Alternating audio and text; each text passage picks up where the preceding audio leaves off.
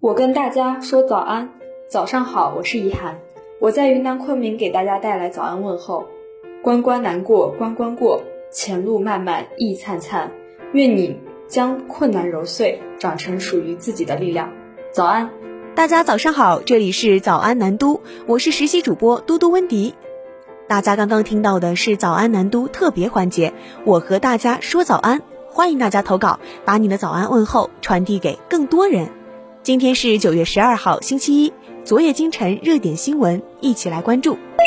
暑运旺季刚刚结束，距离十一黄金周有近二十天。中秋，国内航线机票价格降至洼地。去哪儿平台数据显示，中秋出行以探亲、短途周边游为主。受此影响，国内航线机票价格下降明显。中秋期间，国内航线平均裸票价约五百五十六元，环比暑期下降二成。较二零一八年下降百分之十二，为近五年来最低。重庆、广州、北京、杭州、西安是中秋热门目的地。九月十号，北京至重庆机票价格低至一百六十元，即零点七折。九月十一号，上海飞往重庆只需九十元，即零点四折。此外，还有杭州至北京、杭州至广州。西安至深圳、西安至济南、广州至上海、杭州至南宁等大量低于一点五折的机票。来关注社会热点。据交通运输部消息，截至十一号中午，四川甘孜州泸定县地震灾区高速公路已经全线畅通。此外，截至九月十号下午六点，经过近六天的艰苦奋战，四川省甘孜州泸定县、雅安市石棉县因地震受灾的五十二个行政村。已组织群众撤出转移的行政村除外，移动通信网络覆盖已经全部恢复至震前水平。九月十一号，湖北省卫健委副主任张定宇决定捐遗体用于渐冻症研究的消息刷屏网络，让网友动容。南都记者了解到，湖北发布官方账号近日发布的一段视频显示，张定宇在与同为渐冻症患者京东集团副总裁蔡磊的一段对话中表示。身后器官捐赠的事情非常有意义，这是我个人的决定。早在二零一八年，张定宇就被确诊患上了运动神经元病，也就是人们常说的渐冻症。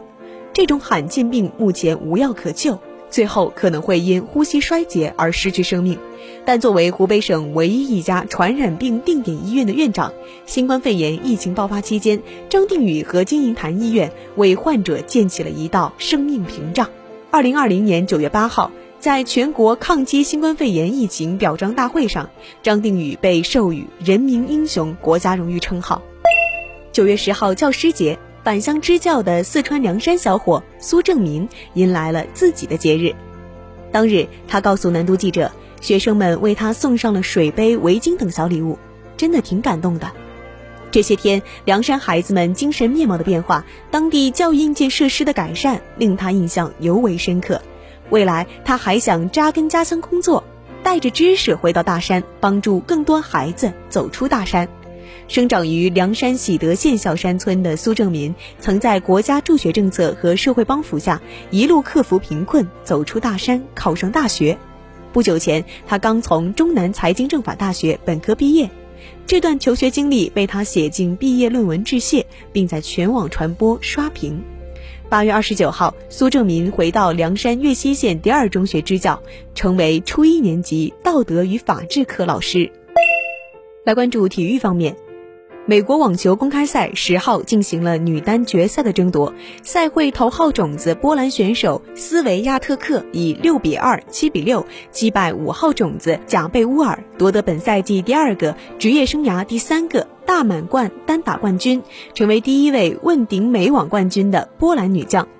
在稍早进行的混双决赛中，四号种子澳大利亚组合皮尔斯桑德斯以四比六、六比四、十比七逆转击败比利时的菲利普肯斯和法国的瓦塞林，获得职业生涯首个大满贯混双冠军。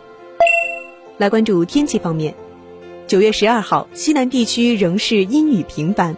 同时，受今年第十二号台风梅花外围气流影响，江浙沪和台湾等地降雨将会增多，局地有暴雨或大暴雨。十三号至十五号，西南地区还将出现新一轮降水过程，整体降水强度更大。四川、云南、贵州等需注意防范持续降雨可能导致的山洪、地质灾害等次生灾害。四川甘孜雅安地震灾区需防范滑坡、崩塌和泥石流等二次灾害对应急救援和交通运输的不利影响。气温方面。未来几天，全国大部地区气温波动不大，总体维持在较常年偏高的水平。